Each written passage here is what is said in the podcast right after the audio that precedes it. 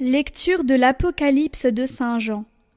Moi, Jean, j'ai vu, et voici que l'agneau se tenait debout sur la montagne de Sion, et avec lui les cent quarante-quatre mille qui portent, inscrits sur leur front, le nom de l'agneau et celui de son Père. Et j'ai entendu une voix venant du ciel, comme la voix des grandes eaux, ou celle d'un fort coup de tonnerre. Mais cette voix que j'entendais était comme celle des joueurs de sitar, qui chantent et s'accompagnent sur leur sitar. Ils chantent un cantique nouveau devant le trône, et devant les quatre vivants et les anciens. Personne ne pouvait apprendre ce cantique, sinon les cent quarante-quatre mille, ceux qui ont été rachetés et retirés sur la terre. Ceux-là suivent l'agneau partout où il va. Ils ont été pris d'entre les hommes, achetés comme prémices pour Dieu et pour l'agneau. Dans leur bouche, on n'a pas trouvé de mensonge. Ils sont sans tache.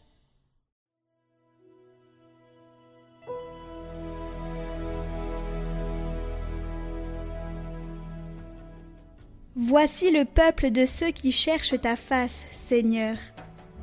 Au Seigneur le monde et sa richesse, la terre et tous ses habitants.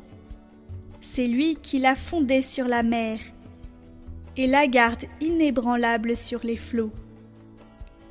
Qui peut gravir la montagne du Seigneur et se tenir dans le lieu saint? L'homme au cœur pur, aux mains innocentes, qui ne livre pas son âme aux idoles. Il obtient du Seigneur la bénédiction, et de Dieu son Sauveur la justice. Voici le peuple de ceux qui le cherchent. Voici Jacob qui recherche ta face.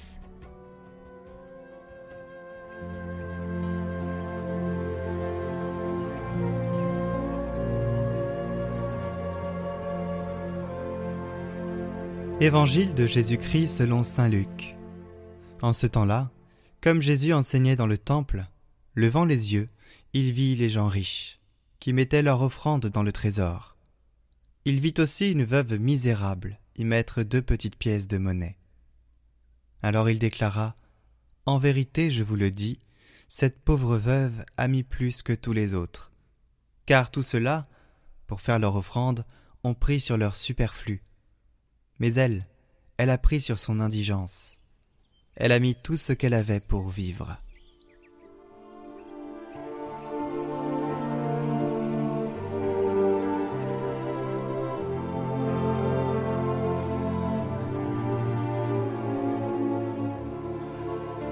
Commentaire de Saint Paulin de Nol. Souvenons-nous de cette veuve qui, par souci des pauvres, s'oubliait elle-même au point de donner tout ce qui lui restait pour vivre, en pensant seulement à la vie à venir, comme l'atteste le Seigneur lui-même. Les autres avaient donné de leur superflu, mais elle, plus pauvre, peut-être que beaucoup de pauvres, puisque toute sa fortune se réduisait à deux pièces de monnaie, elle était plus riche dans son cœur que tous les riches. Elle ne regardait que vers les richesses de la récompense éternelle, désirant les trésors du ciel elle a renoncé à tout ce qu'elle possédait comme à des biens venant de la terre et retournant à la terre. Elle a donné ce qu'elle avait pour posséder ce qu'elle ne voyait pas. Elle a donné des biens périssables pour acquérir des biens immortels. Cette petite pauvre n'a pas oublié les moyens prévus et disposés par le Seigneur pour obtenir la récompense future. C'est pourquoi le Seigneur lui non plus ne l'a pas oublié. Et déjà le juge du monde a prononcé d'avance sa sentence. Il fait l'éloge de celle qu'il doit couronner au jour du jugement.